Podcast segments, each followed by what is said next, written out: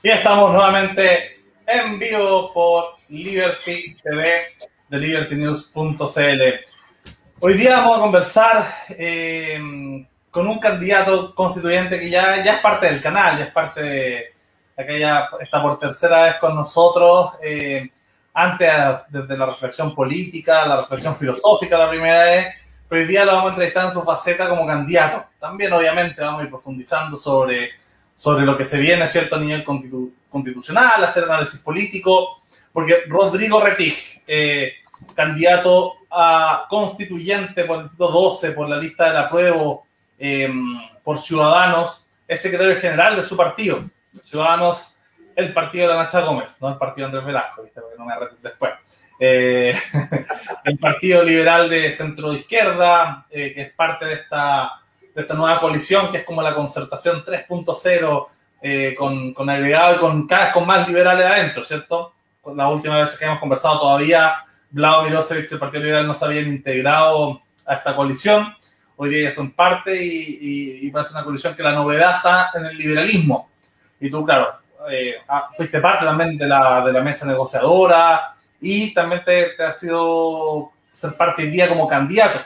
Y ser candidato no es fácil, eh, sobre todo uno que realmente está en el mundo de la idea, en el mundo de la conversación más política, más filosófica, eh, bajar a, mm, como decía Beatriz, no se pueden dar besos a las guaguas, pero bueno, hablar con la señora Juanita en las ferias, ¿cierto? Y con mucha politicidad también, eh, tiende a ser complejo, así que, sin más, por favor, Rodrigo, poco preguntarte, ¿cómo ha sido tu experiencia como candidato?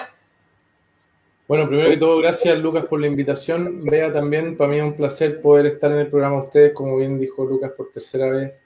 Eh, es un programa de los liberales eh, con apellido, algunos, algunos más hacia la derecha, otros más al centro y otros más hacia la izquierda, pero la gran familia liberal es bueno que siempre esté en contacto para hablar de lo que nos apasiona y lo que nos gusta, que es la política.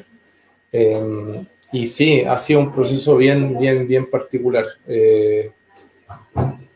Yo, yo vengo en el proceso ya desde, desde octubre, que me tocó la mesa de negociación, representar a ciudadanos eh, y, ver el tema de alcaldes, concejales, constituyentes, con el apoyo de un gran equipo. Eh, debo decirlo también con el liderazgo de la Ignacia, que eh, yo creo que entramos a jugar a las grandes ligas con, uno mira, después ya han pasado ya desde octubre, ¿cuánto pasado?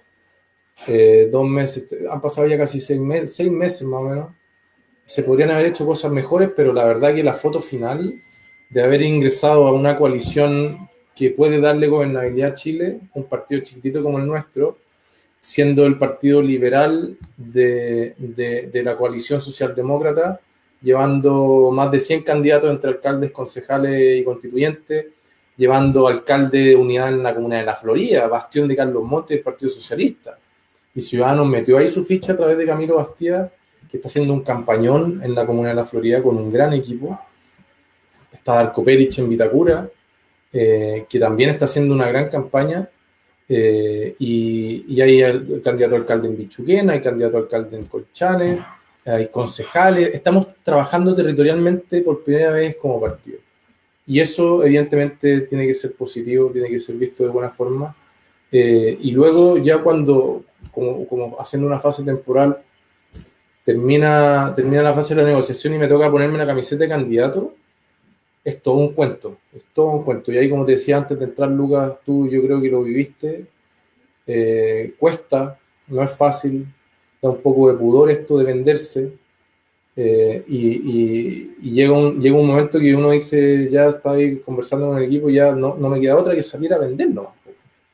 Eh, de, forma no de una forma marketinera comercial, sino salir a explicar por qué tú eres un buen candidato a un distrito en el cual tú no vives y la gente te lo, te lo dice y te lo saca en cara de una forma respetuosa, pero te dice, usted no es de acá, yo tengo una conexión laboral con el distrito, eso sí, y ahí por, ahí he podido salir jugando eh, y, y ves cómo están las máquinas de los partidos más grandes. Yo compito con, contra, la, o sea, la lista de la prueba tiene eh, a Romanina Morales del Partido Socialista, Guillermo Larraín de la ADC, y esos dos partidos tienen máquinas, o sea, ellos parten, yo creo que 2.000 votos arriba de, los que no tenemos una estructura partidaria abajo.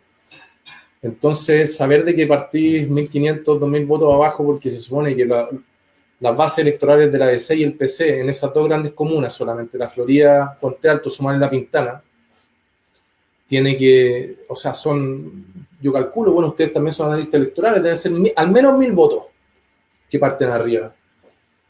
Y eso te dificulta el, proceso, pero al final esto es épico y cuando, y cuando tú te empañáis de, de, que empieza a llegar la, eh, el merchandising, la papelería, los, los calendarios, la página web, eh, uno empieza a, a ponerle algo, algunos pesos a Facebook y hay una, hay una retribución en las ferias, en, en, los puerta a puerta, la gente ha sido bastante positiva con la candidatura mía y ahí te empieza a dar hambre.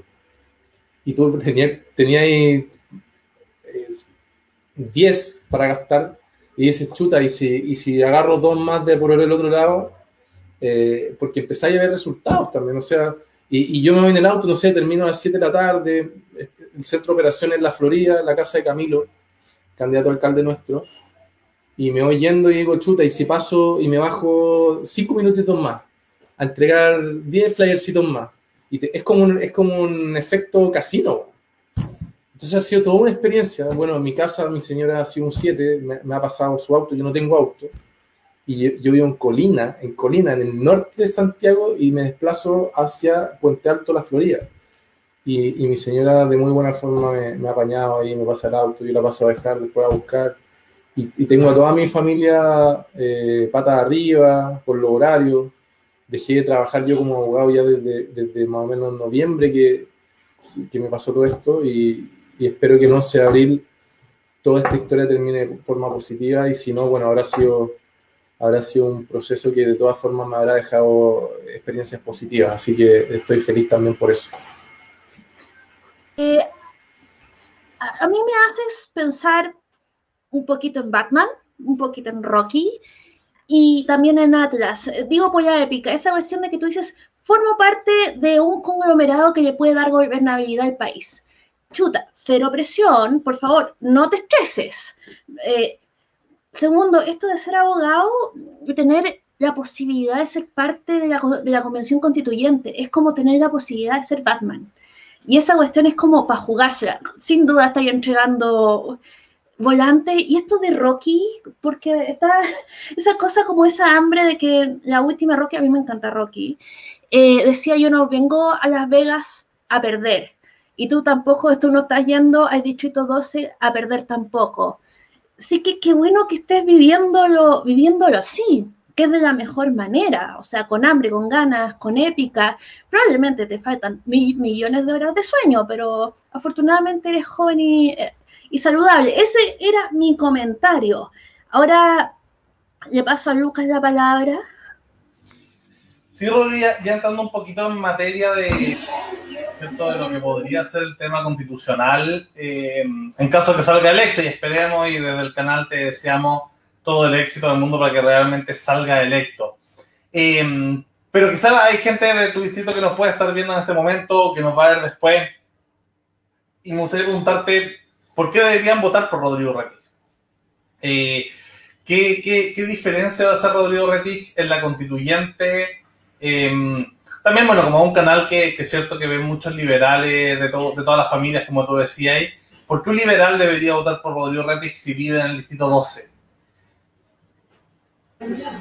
Sí, es una pregunta que me hacen bastante. Eh, y hay distintos tipos de respuestas, pero básicamente eh, la gente del distrito debería votar por mí porque la causa que a mí me mueve y que yo he, definido como piedra angular de mi campaña, y eso está en la papelería, está en la página, está en los videos, la desigualdad social y económica. Y esto no es, no es ahora.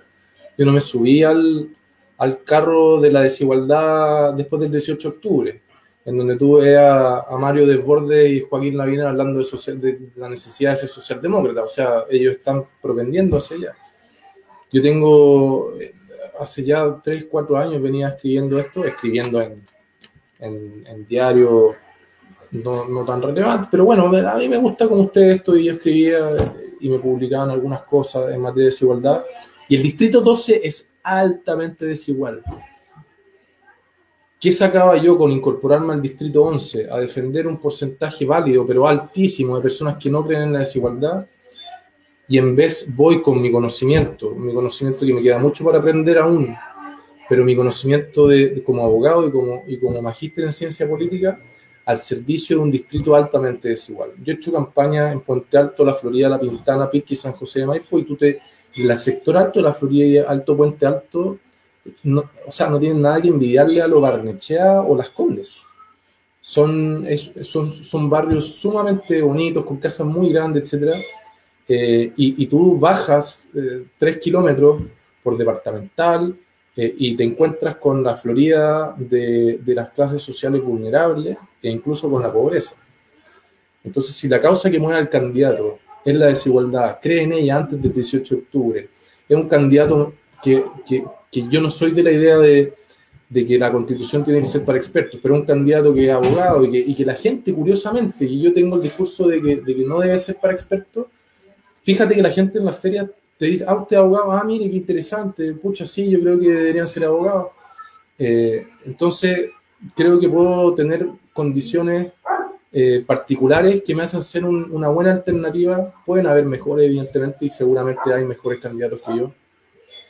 Eh, también salí de una escuela pública, todo el mundo jura que a mí me ven en la calle y me dicen, usted debe haber salido de colegio privado, usted tiene del sector alto, y yo salí de una escuela pública, yo estudié con crédito en la universidad privada, yo no puedo negar, yo sí vivía en el, en, el distrito 11, pero en la parte de las Condes que Talaveras de la Reina, o sea, no, no, no vivía en, en San Damián, ¿te fijáis? Eh, mi mamá fue secretaria, mi papá fue profesional ingeniero civil, pero lo cruzó toda su vida una enfermedad que lo terminó matando en mayo del 2020, hace una, casi un año atrás, que no le permitió darnos tranquilidad económica a su hijo. Eh, yo empecé a trabajar a los 17 años, eh, en un, vendía joyas en una joyería, eh, vendía vino en esa misma joyería turista, después repartí sushi en un auto. O sea, mi vida es la vida como la de cualquier chileno evidentemente tampoco puedo negar mi, que dentro de, lo que estoy comentando también sé que pertenezco al 2 o 3% del país. Este país es tan, es tan desigual y está tan mal pelado el chancho que, que tener un ingreso de, de 800 mil, 900 mil hacia arriba ya está ahí en, en, en, la, la, parte de la, de la, torta más chiquitita y, y, que se lleva la mayor cantidad de, recursos.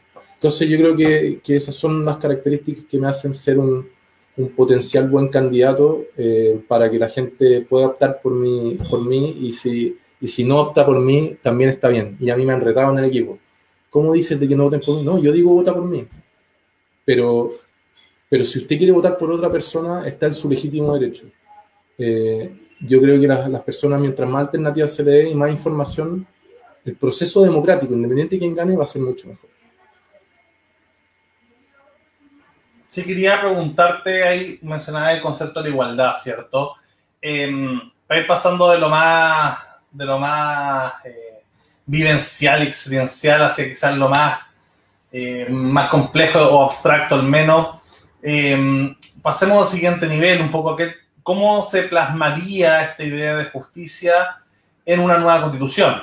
No estoy hablando tanto de la filosofía, sino desde quizás em, lo jurídico, lo constitucional, ¿cierto? Eh, ¿cómo, ¿cómo, plasmaría esta, esta vivencia, esta experiencia personal que, como tú decís, probablemente algo que, que le pueda resonar a, mm, a, todos los chilenos a la mayoría? Yo creo que al final todos en Chile tenemos siempre dos historias, ¿cierto? Una, una de, de esfuerzo y otra de privilegio, y todos tenemos privilegio y todos eh, también tenemos mérito, entonces de alguna forma lo que tú cuentas es, es concordante un poco con, lo, con, con los sentidos de de gran parte de la población.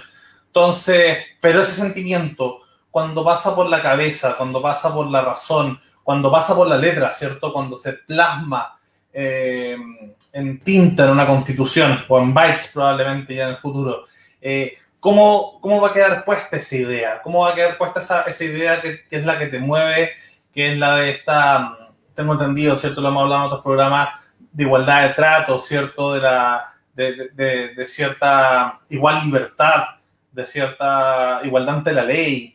Eh, ¿Cómo se plasmaría eso en una constitución que, como muchos dicen, y ustedes han sido parte de ese discurso responsable de que la constitución no puede ser una lista de supermercados, ¿cierto? Em, son principios, son valores rectores que, ordenan hacia abajo el resto de las leyes. ¿Cómo plasmarías tú esas ideas en la Constitución? Sí. Em, bueno, la Constitución a mi modo de ver debe ser minimalista, pero, pero yo soy de la escuela de Velorio, como buen liberal igualitario, y Velorio esto lo aborda muy bien en, en un par de papers que sacó ahora último, que hablar de Constitución minimalista no significa hablar de ausencia de derechos sociales, sino que la Constitución no se haga cargo de todo. Hay una candidata por ahí en, el distrito, en un distrito del sur que está que quiere distinguir los animales a proteger en la Constitución, ponte onda. Eh, como quiere, quiere en el artículo de la protección de animales, que yo estoy a favor de la protección de animales, de hecho es uno de los puntos de mi programa, la Constitución alemana, por ejemplo, la ley fundamental de Bonn, establece en el artículo 20, letra A, la, protección animal, pero una protección genérica. ¿Cachai? O sea, lo, establece de una categoría de seres sintientes y, dice que se protegerán en la medida de lo posible o en la medida de lo, que corresponda de acuerdo a una ley que regulará, bla, bla, bla. Pero entrar a, establecer en la Constitución qué tipo de animales vamos a proteger, eso es atentar contra el concepto de constitución minimalista. Y es querer regularlo todo. Eh, y yo no creo en eso, pero sí creo en que no es ausencia de derechos sociales la constitución mínima. Eh, y ahí lo conecto con tu pregunta. Eh, y, lo conecto también con lo que me dice la. Eh, Luca y Bea es impresionante. Cuando uno habla de constitución en, en, la Florida, en Puente Alto, en Pirque, salud, educación y pensión, o sea, transversal. La constitución es política, la crisis es política, presidencialismo, qué tipo de congreso, tribunal constitucional. Es una discusión a tener, evidentemente, pero la gente te habla de salud, educación y pensión. Y eso se llaman derechos sociales. Y la forma de, hacerse cargo de lo que tú me estás preguntando es establecer una, en, cuanto a derechos fundamentales, a los derechos sociales con una técnica legislativa que no se tiene hoy día, eh, y con, una definición de Estado eh, en los tres primeros artículos de la Constitución que no elimine, ojo, que no elimine el Estado subsidiario. Acá hay muchos izquierdistas, amistades mías, que se pasan tres pueblos y creen que esto es eliminar el Estado subsidiario y establecer el Estado solidario. No, Estado solidario con Estado subsidiario pueden convivir perfectamente. Tanto es así que la Constitución de Bachelet en el artículo 2 y 3 de su proyecto así lo estableció estableció un Estado social y democrático de derecho en el artículo 2 y en el artículo 3 habló de la autonomía del individuo y de los grupos intermedios, estableciendo también la solidaridad y la, sustentabilidad en el mismo artículo. Es un falso dilema que o soy solidario o soy subsidiario. El problema de la constitución del 80 era que no tenía nada de solidaria, no tenía ningún principio solidario rector dentro de sus primeros artículos que permeen hacia abajo. Y yo creo que eso sí debemos hacerlo. Entonces, establecer un Estado solidario, un Estado social y democrático de derecho, que, cuya correspondencia literal en, la transcripción es un Estado solidario, que se pondere con el Estado subsidiario, y una redacción de una técnica legislativa mejor, como por ejemplo en salud, que no, que no sea como actualmente que me permite elegir el sistema público-privado, pero no, me habla de, de, nada más respecto a garantía en oportunidad, en calidad, etcétera. Yo creo que vamos a ir dirigiendo el timón del buque hacia, hacia donde, se, hacia donde se, debe, se debe ir. Pero al mismo tiempo es importante dejarle claro a las personas que pueden estar viendo y escuchando de que incorporar derechos sociales en la Constitución perfectamente puede ocurrir de que, de que, de que hay un problema y posteriormente no se provean. Esto va con... Eh, eh, son tantas aristas las que entran, Luca, a la lista tributaria ya vamos a establecer derechos sociales. La lista tributaria no es un, no es un tema a tratar en una constitución, pero una discusión que va a ser evidente también. O sea, usted quiere establecer derechos sociales, ¿cómo los va a financiar? Y ahí va a salir la carga tributaria del país, ahí va a salir el gasto social del país. Eh, entonces, sin perjuicio de ello, yo, no puedo soslayar la, pelea que hay que ir a dar respecto a las condiciones de vida material, lenguaje de esquella. Condiciones de vida material para las personas, para que las personas puedan desplegar en forma tranquila y genuina su plan de vida. Eso.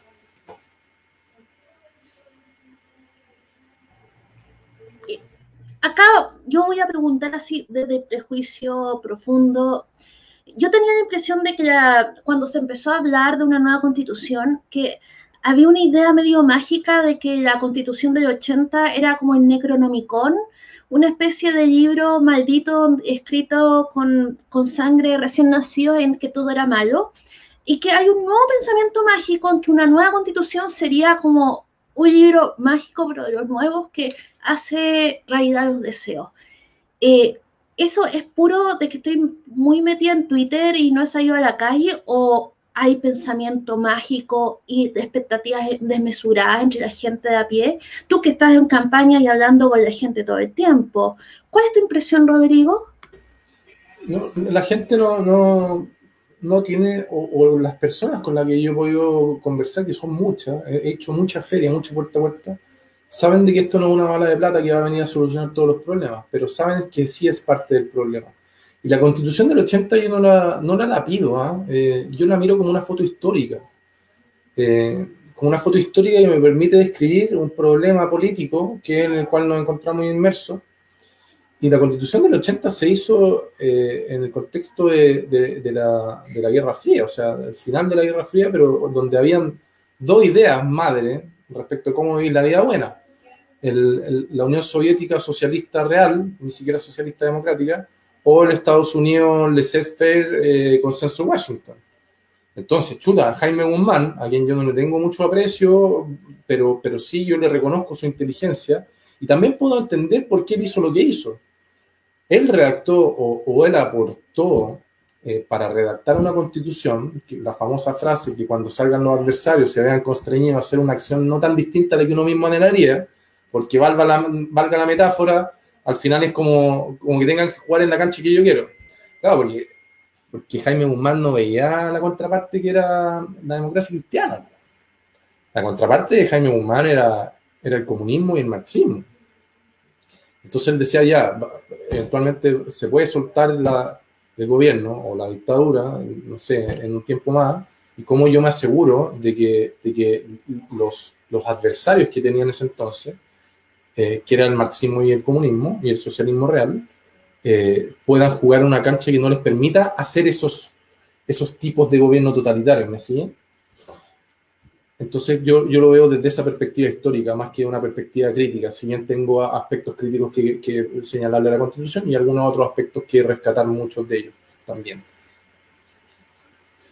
Quería esa misma línea, eh, está, buena esa reflexión, preguntarte de alguna forma, bueno, eh, tratando un poco de hacer futurología, eh, ya, ya hay más o menos algunas luces, ¿cierto?, sobre sobre cómo podrían quedar los resultados según lo que han planteado desde, no sé, Pepe Out hasta Kenneth Bunker. Y, ahí se parece mucho en cuanto va a una cosa clara. La izquierda dura, que hoy día se, ya eliminó sus, el Frente Amplio ya sacó sus sectores más centristas, lo mismo Chile sacó sus sectores centristas y está hoy día, cierta izquierda dura, va a estar muy lejos de, eh, del poder de veto del tercio. Y la derecha va a estar, eh, a, raíz de, la disgregación de listas de izquierda, va a estar muy por sobre la posibilidad de veto.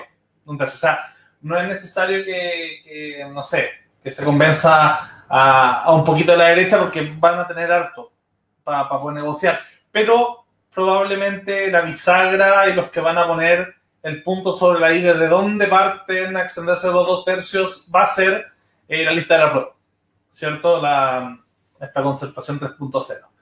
Eh, bajo esa lógica, hacerte dos preguntas. Una, ¿qué grupos van a quedar constreñidos a no poder hacer algo muy diferente de lo que hubiesen deseado los ganadores? Estoy pensando que quizás acá habría que agregarle a la extrema izquierda revolucionaria, a la extrema derecha, quizás que que esta misma constitución sea un amarre para que no puedan eh, darse gobiernos ni bolsonaristas, fujimoristas y al mismo tiempo ni chavistas eh, o, o, grupos cierto, autoritarios de lado y lado.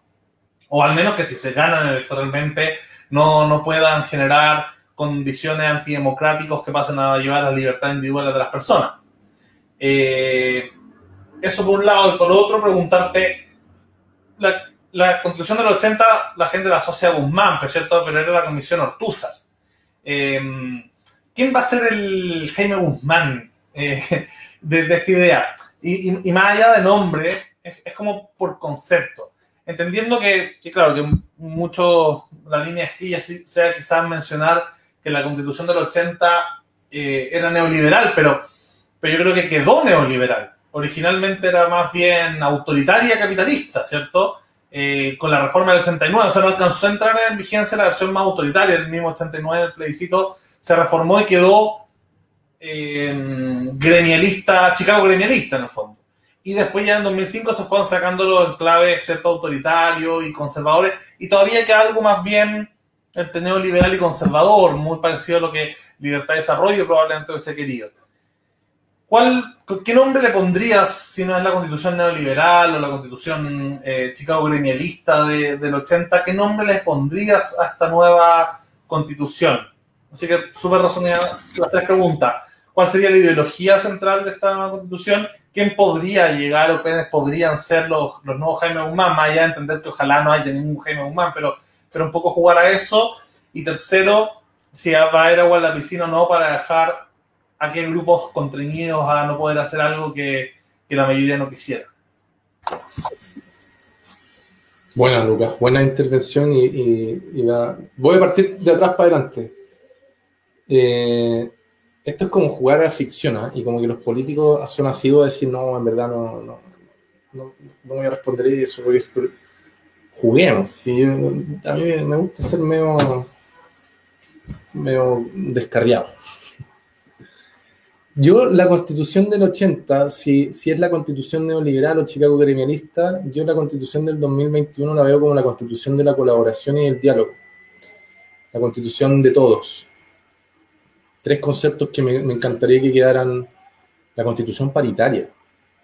Ojo con eso, la constitución paritaria y lo conecto con, con quien, si pudiera jugar también el Jaime Guzmán del 80-2021, me encantaría que fuera una mujer. Eh, me encantaría que fuera una mujer la, presidenta, por ejemplo, del, eh, de la Convención Constituyente. Eh, ¿Y por qué la, la, constitución de todos? Porque hay una razón muy sencilla, pero muy profunda y muy potente. Primera vez en la historia del país, de, de, la República, que vamos a hacer una constitución entre todos, en donde la característica va a ser la deliberación, la colaboración y el diálogo. Eh, y yo dudo de que hayan personas de centro derecha eh, que no estén, algunos de ellos, lo suficiente al menos para lograr los dos tercios, en una posición eh, de llegar a consenso y acuerdo y no jugar a la trinchera, para evitar llegar a los dos tercios y así, por ejemplo, eh, hacer fracasar la constitución nueva desde una forma como indirecta. Yo dudo, o sea, Macarena Venegas, ponte tú, tú, tú compite en mi distrito, tú analizas el discurso de Macarena Venegas y es un discurso absolutamente eh, adscrito a, los principios que han emanado del 18 de octubre. O sea, ella habla de derechos sociales, ella habla de necesidad de consagrarlo, eh, ella habla también como bien, como buena eh, de la eficiencia del gasto público, que está muy bien eso también. Pero, pero yo no me veo atrincherado a Macarena Venegas, no me veo atrincherado a algunos, algunos eh, candidatos de Renovación Nacional como diciendo, no, yo me voy a trincherar y voy a dejar que el Estado subsidiario siga existiendo para hacer fracasar la constitución nueva. Eh, y, si hay algo bueno que hizo la política fue el proceso de, del 20-21 de noviembre que decantó en esto en que estamos metidos el día de hoy, que establecer una, una convención constituyente con una regla muy clara. Y la regla de los dos tercios no es regla de cocina eh, o de veto, el tercio del veto, como es la constitución del 80 a quienes había que ir a preguntarle a la derecha para cambiar lo que ellos mismos escribieron. Hoy día, hoy día todos vamos a escribir algo y entre todos tenemos que ponernos de acuerdo en virtud de, los dos tercios de, qué es lo que va a ir adentro. ¿Me explico? Los dos tercios del 80 eran sinónimo de trampa. O sea, tú escribiste y para cambiar algo te tengo que ir a preguntar a ti. Los dos tercios del 2021 son entre ambos, entre los tres vamos a escribir algo y entre los tres tenemos que ponernos de acuerdo dos al menos de qué es lo que ponemos dentro. No hay nada escrito de antes. El proceso es bastante positivo a ese respecto. Y los grupos que se van a quedar como constreñidos contra la pared eh, van a ser probablemente los grupos de extremo eh, y, eh, que serán los de los del Frente Amplio, aunque yo rescato a muchas personas del Frente Amplio hacia el Partido Comunista y las personas de, del Partido Republicano. Es un enigma también, querido Lucas, y vea ver cómo se van a compartirlo, o sea, a, ¿cómo se dice? ¿Cómo se van a... ¿Cómo va a ser el proceso de, y las ideas de los independientes? ¿Cómo se van a comportar los independientes?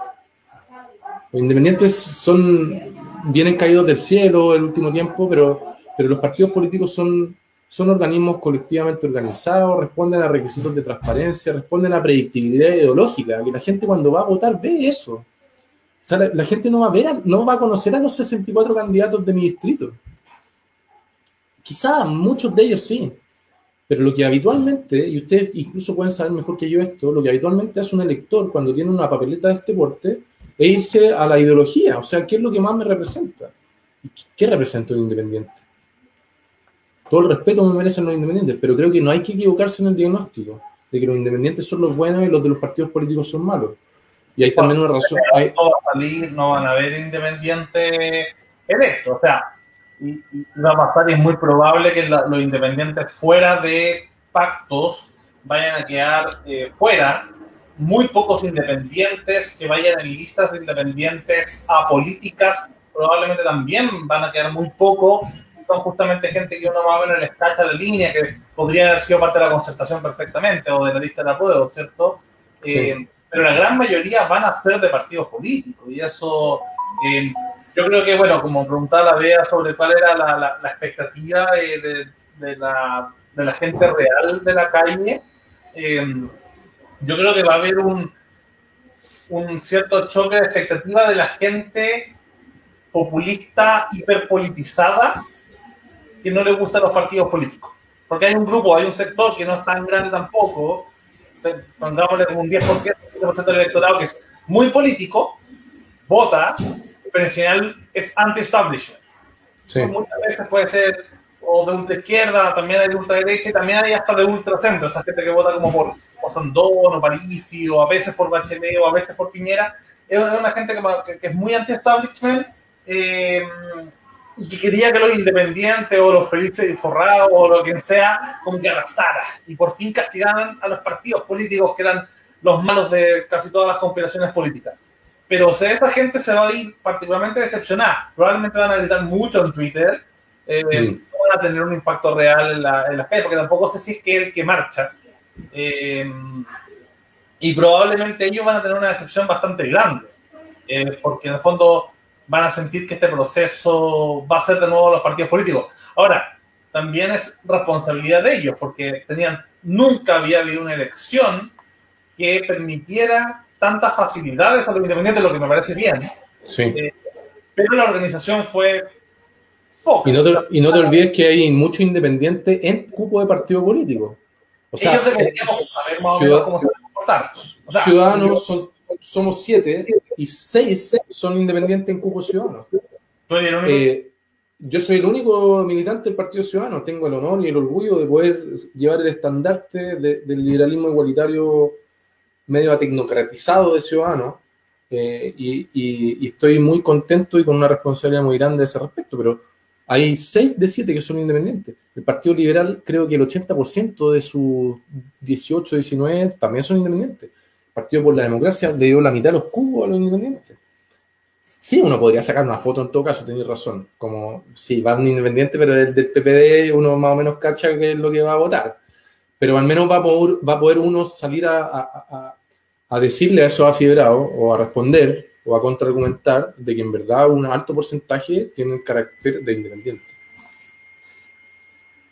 Em, yo estaba pensando esto de que ser independiente es símbolo absoluto de santidad, eh, porque que es esta como fantasía que nos persigue desde hace tiempo. Hay que recordar que Donald Trump era anti-establishment y iba a cambiar todo, Bolsonaro y hasta Duterte y digamos, de ahora esta parte no han brillado mucho y por lo que me dicen amigos de Brasil, eh, Bolsonaro viene de capa caída y está como aferrándose al poder como eh, a dos manos. Entonces, eh, no, ¿seré yo la que tiene esperanza de que este brillo de ingenuidad, de que ah, alguien nuevo nos va a salvar, esa esperanza ya está un poquito deslucida o sigue presente? ¿Qué opinas, Rodrigo? Bueno, el, resultado de populistas, porque al final lo que, lo que la BEA está apuntando a, ese salvador de la patria que viene a arreglarlo todo y a barrer con los malos, es un efecto, una consecuencia de, la mal, de que la política en sí no se ha podido desplegar.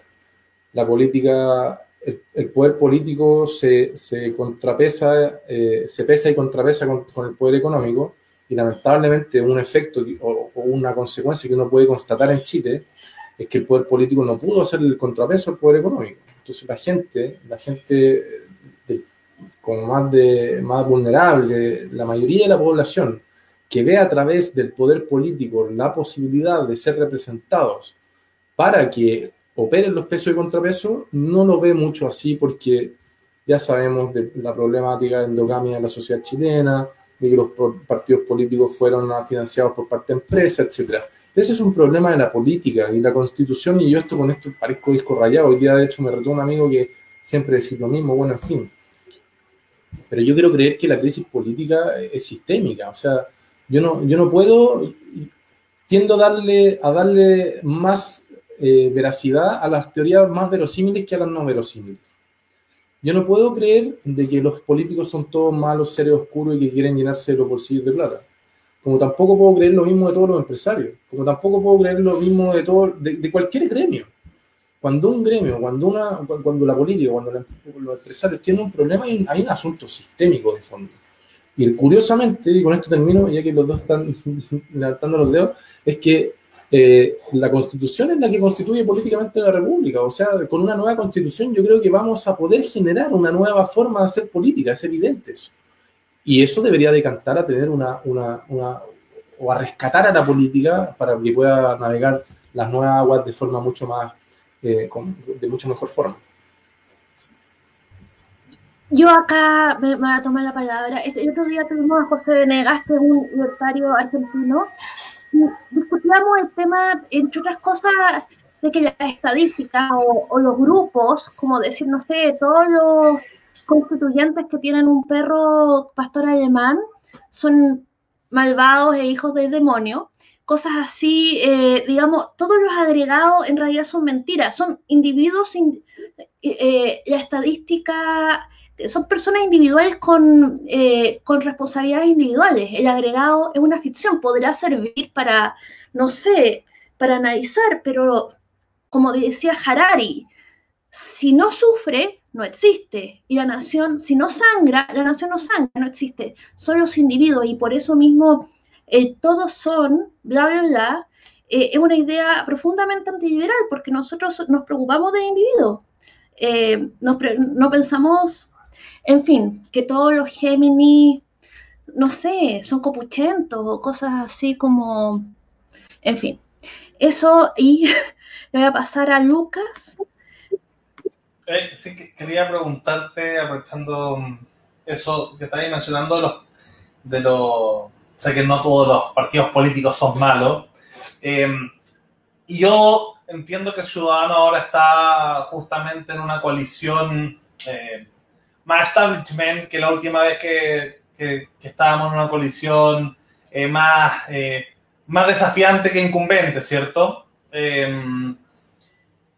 Y en ese sentido, preguntarte un poco por eso decir de los independientes. Es verdad que no todos los partidos políticos son malos, pero si hay alguien que yo creo que tiene poder en este país, incluso más que los grupos económicos, son los partidos políticos. En general han tenido han hecho un poquito lo que han querido y eso puede ser bueno en, en la situación que genera estabilidad, pero, pero el binominal costó un montón cambiarlo justamente porque nadie quería perder cuotas de poder, ¿cierto? Eh, la ley antidíscolo a mí me parece una cuestión horrorosa.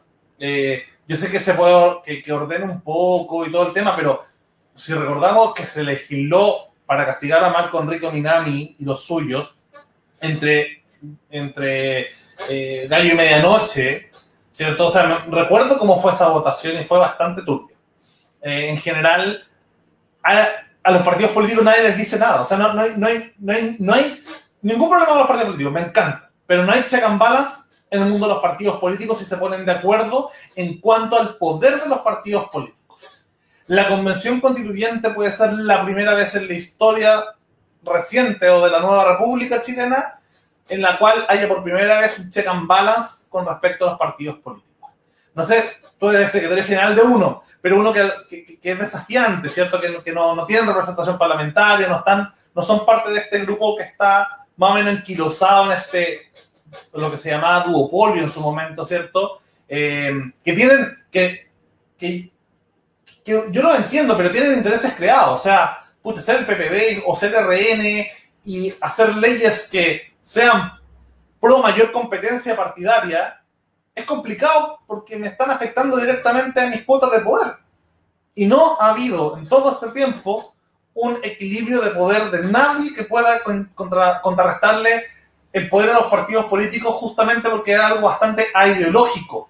Entonces tienen que ser tipos como, como que rompan un poco el sistema, Marco Enrique del 2009, o, o, o Parisi del 2013, o José Antonio Caso del 2017, o el Frente Amplio en su momento, ¿cierto? También en 2017. O sea, tienen que venir de afuera para presionar. Amplitud y Ciudadanos hicieron mucho lobby para acabar con el binominal, justamente porque estábamos en el centro y era súper poco competitivo como era. Al final, bueno, igual quedamos sin diputados, pero, pero al menos eh, pudimos ayudar a que entraran otras fuerzas políticas. Eh, y en general son los partidos políticos, entre más viejos, son en general mezquinos en cuanto a eso.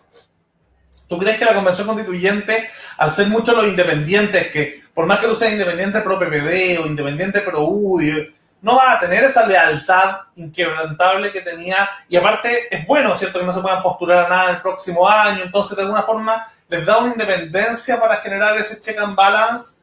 Eh, que yo creo que es importante. Yo soy pro partidos políticos, las democracias me encantan que sean multipartidistas, soy incluso pro sistema parlamentario que le da cierta estabilidad y más poder a los partidos, pero al menos siento que tienen que haber un mecanismo que contrarreste esta cuestión y no puede ser que, entre comillas, hagan lo que quieran. Sí, sí. Eh, yo tengo más preguntas que respuestas en relación a tu comentario, Lucas, porque, como dije la otra vez, yo a la convención llego con más oreja que con boca. Eh, y, y en relación a lo que tú dices, eh, se pueden ver desde distintas, de distintas dimensiones. La lealtad a los partidos como un aspecto negativo eh, no necesariamente puede ser eso. Lo explico con lo siguiente. Al final, e, ese lector que ponían el ejemplo hace 10 minutos va a votar por un partido político porque no conoce mucho a los candidatos y, se va a ver representado porque sus ideales, sus pensamientos filosófico-políticos, su idea de la sociedad se ve reflejada en ese partido. Entonces, si ese candidato es fiel al alineamiento del partido político desde el punto de vista como de la filosofía política, los principios de los partidos, va a ser un, como un check positivo, ¿te fijáis? Ahora, esa es una dimensión. Hay otra dimensión que es la del poder, eh, y a mí me tocó ver, estar en una negociación con partidos tradicionales, eh, y es re curioso yo tampoco voy a caerme con, con contando todo lo que, lo que vi, que tampoco son cosas negativas, pero, pero uno entra a jugar a la política y te das cuenta cómo es la lucha por el poder de verdad. Y la política, sea Juan Pablo II o el actual Papa o el, peor delincuente de la vida que esté dirigiendo un partido político, va a ocurrir lo mismo. Si es la lucha por el poder, la pregunta que tenemos que hacernos es, es cómo, hacemos de la lucha por el poder, que en sí misma obedece a dinámicas particulares, muy particulares, eh, eh, una maximización de el, del, del, bien común o, decirlo de otra forma, del interés general de la sociedad. Eh, es, re, es, re, complicado dar una respuesta a ese respecto. ¿Está bien o está mal que los partidos políticos que detentan el poder y se, se dedican a, a, tener poder y a buscar el poder, y cualquiera que se dedique a la política va a dedicar a lo mismo, sea eh, afín a, a, los, a, a su ideario, a los suyos, a defender sus intereses. ¿Es más bueno que malo? Yo no, la verdad que te lo juro que no, no, no me lo puedo responder hoy. Yo, cuando hay eh, como críticas hacia, hacia la clase política en general, eh, yo tiendo, a verlo como un efecto de, de, cómo está configurado las reglas para que juegue la política. No sé si he sido claro, he sido medio vago quizás, ¿no?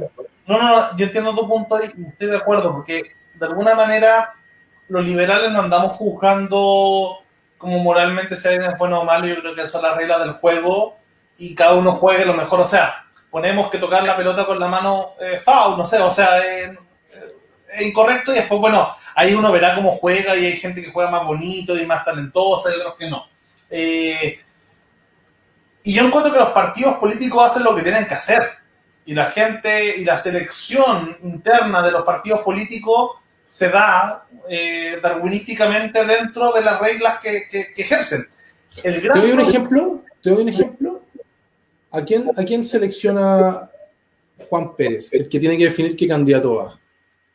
¿Selecciona a la mejor persona o selecciona al más competitivo? si selecciona al más competitivo, pero no a la mejor persona, te van a caer críticas de chuta. Este otro tipo que es más competitivo jugó chueco tiempo atrás. Pero la dinámica, ¿cuál, es el objetivo que tú estás buscando? ¿Cuál es el fin por el cual el partido político existe y tiene que tomar las decisiones? Ahora, eh, claro, viene la pregunta ahí que muchas veces no solamente solamente es más competitivo, sino que quizá el pariente. ¿cachai? Y eso es lo que mucha gente siente. Por eso yo digo que al final los liberales, de andar juzgando si son buenas o malas personas, eh, en general creemos que la solución a estos problemas es la sana competencia. O sea, es el equilibrio de poderes. O sea, la mejor forma de evitar un dictador eh, no es, no sé, cortándole la cabeza, sino generando separación de poderes eh, y que un poder se controle a otro, o las democracias multipartidistas para que ¿cierto? se controlen uno al otro. El tema es que yo estoy de acuerdo contigo que a mí me encantan los partidos políticos en cuanto ordenan ideológicamente y hacen que el ciudadano entienda cierto la bajada de un, mundo de un sistema de ideas compleja a algo simple que en general uno vota por sensibilidades similares. Eh, pero yo, hay otra parte donde el ejercicio del partido político sin distinguir ideología se comporta de cierta manera y defiende sus intereses de forma gremial. Eh, pasa también con los parlamentarios. Yo creo que hay algo que hay que tener mucho ojo en la convención constituyente, que es que tienen que generarse un mecanismo para que los parlamentarios no sean quienes se, se, den a sí mismos el sueldo.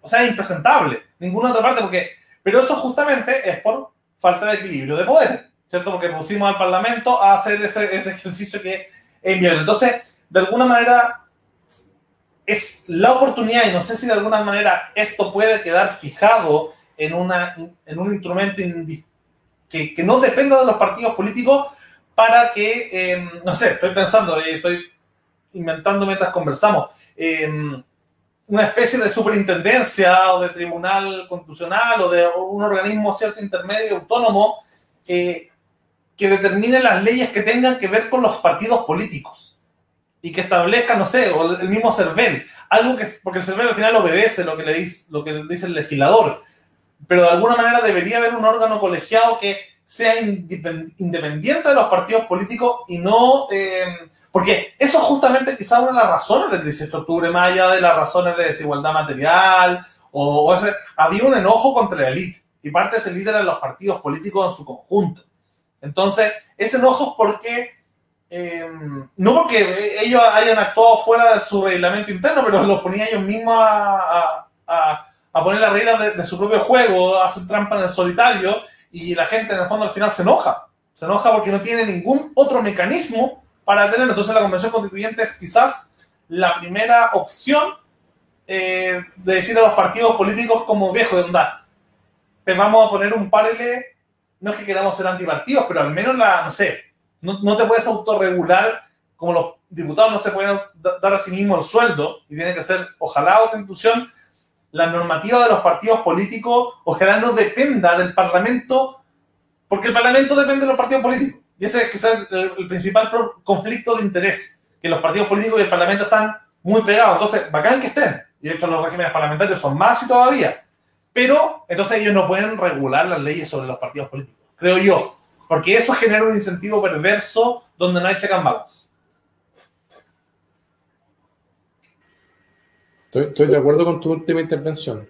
Eh, y la forma o lo que tenemos que tratar de respondernos es, es la pregunta de cómo logramos tener un, un, sistema de contrapesos con los partidos políticos más allá de lo administrativo, financiero de que hace el CERVEL, que básicamente el CERVEL eh, lo que hace es, es ver que el partido político cumpla con la normativa de transparencia, cosas como más, más formales, ¿no? Pero, pero cómo tomo tu punto y lo rescato y, lo, y, me lo incorporo como en el chip. O sea, cómo lograr hacer una institucionalidad que permita que a los partidos políticos le hagan finalmente un, un, contrapeso que, que permita eh, una atenuación, una ponderación de lo que, del poder que tienen, ¿no? Eh, quizás la ciudadanía, ¿no? A través del voto. Eh, es que, claro, pero, pero ahí, ahí no se traspasa el tema. Creo que la última vez antes de la, de la, convención, la última vez que hubo algo así similar, fue el tema de, de la comisión Angel. Eh, que, que, fue la última vez que dijeron, oye, ¿sabes qué? Dan vergüenza ajena con el tema de la, de la, ¿cómo se llama? Del caso Penta, del caso Sokimich, ¿cierto? Eh, el caso Cabal. Entonces pusieron una comisión que más encima ni siquiera terminaba haciéndole caso porque los mismos partidos políticos terminaron eh, corrompiendo gran parte del espíritu inicial de la Comisión India. Y la Comisión sí. India era una especie de, como, pues es que pesquemos a los buenos más buenos, independientes, y, ellos hicieron una propuesta que finalmente los mismos partidos fue como, oye, pero ¿cómo, cómo van a regular tanto? Entonces, bueno, cons constatemos que lo que ocurrió, el, el, el, pastel que sale del horno como proceso constituyente, es un pastel con determinados ingredientes que pueden ser buenos o malos al final, pero si uno quisiera hacerse cargo de lo que tú estás diciendo, eh, la convención debería haber sido eh, formulada, abstraída de los partidos políticos. Eh, una, una, una, asamblea constituyente genuina. La diferencia entre la asamblea y la convención es que la convención tiene determinadas reglas de juego, ¿no? La asamblea constituyente es absoluto y totalmente autónoma. Eh, y, y, no digo cuál es mejor o, o, o, peor que la otra, sino lo que estoy diciendo es que habían alternativas para abordar la crisis política que había, se tomó una de esas alternativas que tiene externalidades positivas, que ya podemos enumerarlas, pero tiene estas negativas que tú estás diciendo, ¿cachai? ¿Y cuál era la contrapropuesta? La Asamblea Constituyente a secas. O sea, cabros, sorteo o en verdad eh, un, que el CERVEL se hiciera cargo de, de una... De, de, o que la gente eligiera, pero, pero abstrayéndose los partidos políticos, no sé, que cada uno que quisiera hacer, eh, se juntara firma. Ahí la comisión técnica, de hecho, fue, también tuvimos al Cheche García, que para mí es un, un gran... Constituyente. Eh, convencional, ¿cierto? Pero no, pero él por razones éticas eh, dijo que no, porque lo que lo hace do, doblemente más grande. Eh, y él nos contaba que al principio ellos plantearon una mesa, la mesa técnica también planteó una cuestión, ¿cachai? Y, y los partidos políticos dijeron, ya, bueno, pero igual, ni tanto, como lo, lo decía la Lisa recién, ¿cierto? Como que, de alguna manera, como que, ¿cachai? Como, mira, no vamos a hacer algo que vaya contra nuestro interés. Entonces, al final yo creo que igual salió algo súper razonable e innovador y todo, y yo, y yo, creo que también algo tan importante como la Y yo creo que el, el 80% de la prueba obedece a, esta, a estos ingredientes. Yo no sé si el 80% habría votado por una asamblea constituyente hace... O sea, yo, bueno, cuando daba, cuando, cuando conversaba con la gente, me tocó hacer un par de webinars, yo hablaba del artículo 135 de la Constitución. O sea, se van a respetar los tratados internacionales ratificados vigentes por Chile, no se va a poder pasar allá al Poder Judicial. ¿Qué pasa si era weón, una, un, un, una asamblea constituyente genuina, de cero? ¿Habría sido 80% la prueba? No sé, weón. Imagínate. Yo probablemente hubiese votado a rechazo en esa situación. O sea, creo que a mí las reglas como quedaron me encantaron en general. Eh, porque el sistema parlamentario es el sistema sin binominal, eh, se agregaron un montón de cosas. Para mí, yo que soy quizá un poquito más de derecha, a mí me gustó el tema de la, del 50-50 femenino-masculino. No me gusta el tema de, la, de las cuotas indígenas por, porque como liberal me cuesta pensar, o sea, en el caso de los hombres y las mujeres, estamos representados el 100% de la población. Mm. En el caso de las cuotas indígenas, como que siento que hay un solo porcentaje, o sea, tendríamos que haber hecho una cuestión súper racista, me va a como que quedan todos, todos representados, así como ya, cuota alemana, cuota vasca, cuota ¿cachai? indígena, cuota migrante, como que ahí recién me podría haber calzado como, me hubiese dejado tranquilo como mi, pero bueno, ya, quedó así y ya, será. Pero el resto de las cosas, a mí en general, me dio la tranquilidad para hacer campaña súper convencido por el apruebo, eh, sin, que se, sin, que haya sido algo terrible, como decía, no sé, por una convención así como, no sé si ustedes estuvieron en política universitaria, pero la asamblea, eh, como idea de asamblea constituyente, que era como lo que tenían mucho, no, no, no, le da tranquilidad a nadie, ¿cachai? Entonces yo creo que la convención quedó súper decente. Eh, veamos, veamos cómo se da. Yo creo que ojalá salga mucha gente técnica, y, al menos, bueno, desde el canal y con la Bea y, con la Isa y, y, los del equipo hemos apoyado varias candidaturas. Eh, Así y, yo creo que la tuya también es, es, parte de la que a mí me gustaría ver reflejada en la, en la convención. Así que, no sé si Beatriz, eh, Rodrigo tienen algo que decir antes de, ir cerrando. Eh, yo lo único que quiero es desearle a Rodrigo la mejor de la suerte. No se le pase el hambre hasta el 11 de abril. El 12 de abril probablemente va a poder dormir por primera vez en semanas. Eh, sí que la mayor de la suerte, la mayor de la fuerte y mucha fuerza y espero que estés en la constitución porque tú de verdad serías un gran, gran aporte. Eh, muchas gracias también por darte tiempo de conversar con nosotros. No, gracias a ustedes por la invitación. La tercera ya es un agrado compartir con, con ustedes, Bea y Lucas. Eh, y la verdad que uno sueña con un país más justo, hablar de Hoy día no, no entramos un poco en, en, lo profundo, pero, pero hablar de justicia social es súper relevante. La gente finalmente, cuando uno empieza a explicar quizá en un lenguaje más fácil, va comprendiendo por qué la, la política se conecta con esto de la libertad y la igualdad. Eh, y, creo que tenemos que eh, tener, darnos el tiempo de, de, de conversar sobre sobre la política en su vertiente de la filosofía. Eh, yo tuve en mi canal propio, eh, en la campaña, invitaba a, Pablo Aguay, un, un, experto en roles, y los trujé. Los trujé tanto que llegó a punto en que no entendía algunas cosas que me dijo. Pero bueno, lo importante es poder compartir sobre la política. Agradezco el espacio.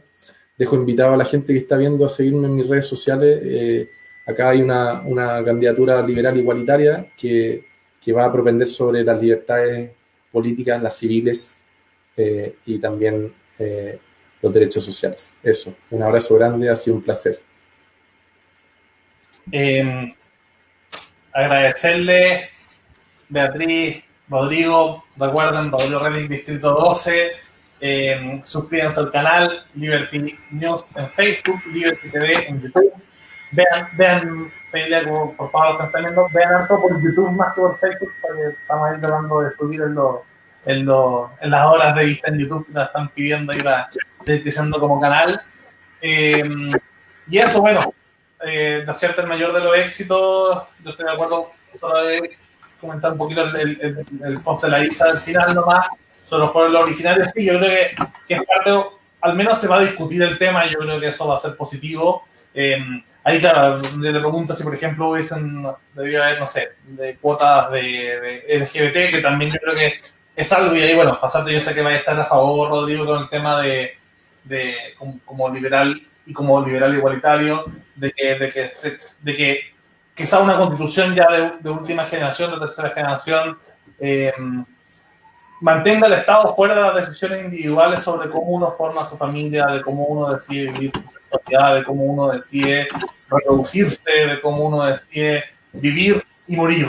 Así que mm. eso, yo cierro con ese mensaje y me despido y gracias a los que nos estuvieron viendo. Hasta la próxima.